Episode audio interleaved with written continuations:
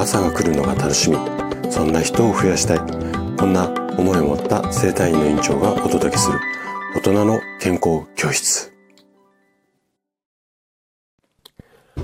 おはようございます。高田です。皆さんどんな朝をお迎えですか？今朝もね元気で心地よいそんな朝だったら嬉しいです。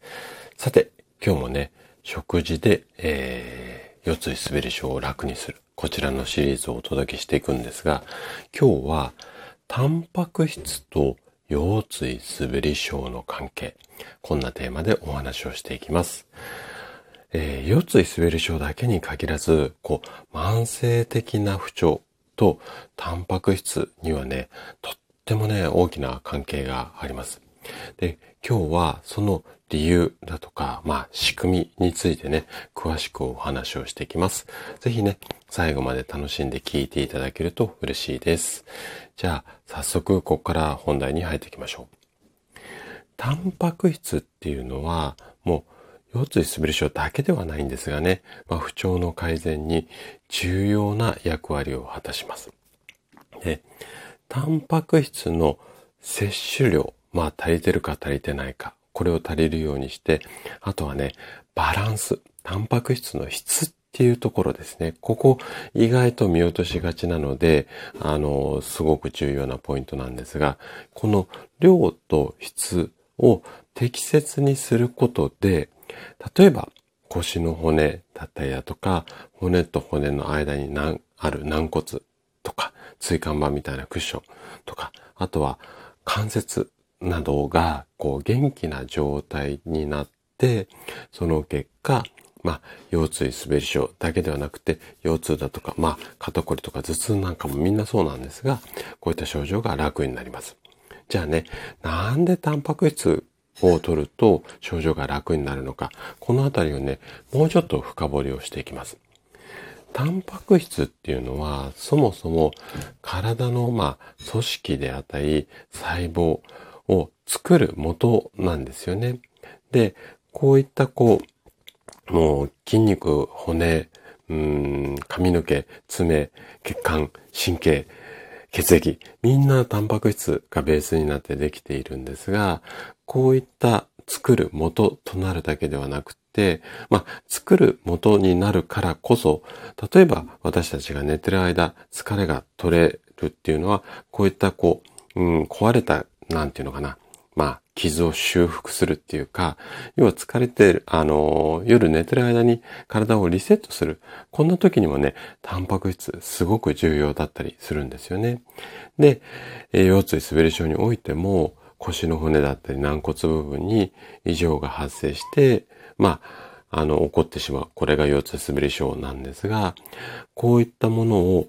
修復、作り変えるためには、やっぱりね、十分なタンパク質っていうのがすごく大切になるんですよね。で、えっ、ー、と、このシリーズではね、何度もお伝えしている通り、腰椎滑り症っていうのは、腰の骨だとか椎間板、あとは関節の組織、このあたりが年齢とともに劣化をしてきてしまって、形が崩れてしまったりだとか、あとは強度が弱くなって、これで、あの、症状が発生するんですが、これを弱くならないように、さらに新しいもの、きちんとしたものに作り変える。この修正とか再生にタンパク質が必要なんですよ。なので、例えばね、あなたがマッサージを受けて、世帯でマッサージを受けたりだとか、あとは病院でね、お薬飲んでも、なかなか症状が楽にならなかったっていうのであれば、そもそもタンパク質が足りてない。この可能性が非常に高いです。で、例えば、お肉だったり、お魚、あとは大豆製品なんかは豊富なタンパク質っていうのをたっぷり含んでいます。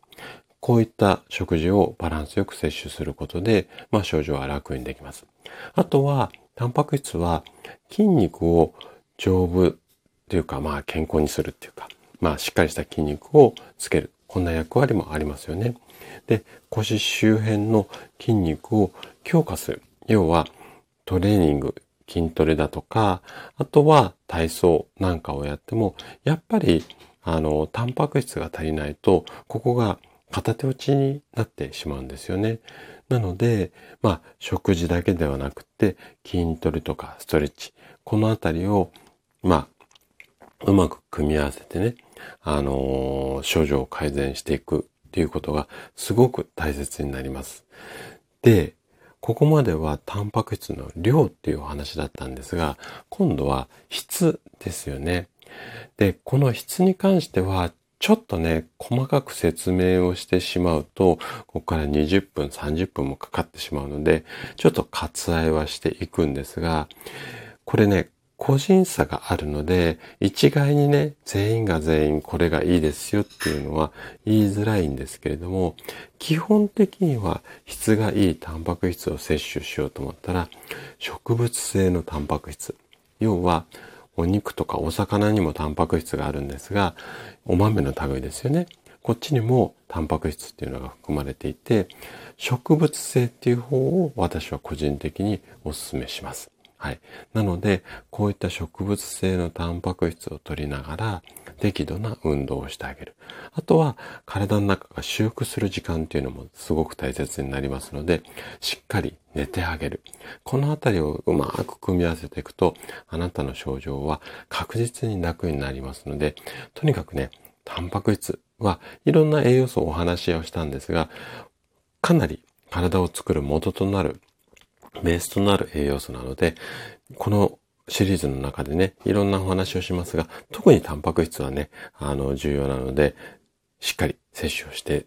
いくようにしてください。はい。ということで、今日も最後まで聞いていただきありがとうございました。番組の感想などで、ね、お気軽にコメントいただけると嬉しいです。それでは明日の朝7時にまたお会いしましょう。今日も素敵な一日をお過ごしください。